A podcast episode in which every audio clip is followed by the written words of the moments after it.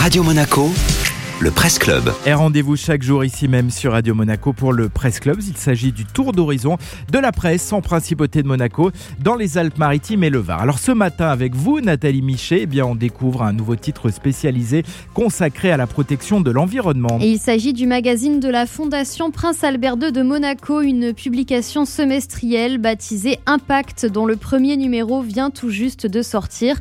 Les articles sont écrits en français et en anglais et sont illustrés par de super photos. Sous le triptyque Océan, Terre, Humanité, Impact Magazine souhaite nous aider à comprendre notre monde pour lui donner plus de sens et mieux le protéger. Une mission fixée dans l'éditorial par son Altesse Sérénissime le Prince Albert II, pour qui Impact a été conçu afin de devenir le relais naturel de l'action de sa fondation. Dans ce premier numéro, on découvre notamment Méditerranée sur écoute, un dossier passionnant sur le travail de spécialistes de la bioacoustique civils ou militaires qui plongent leurs hydrophones dans les eaux de la Grande Bleue afin de mesurer la pollution sonore due aux activités humaines.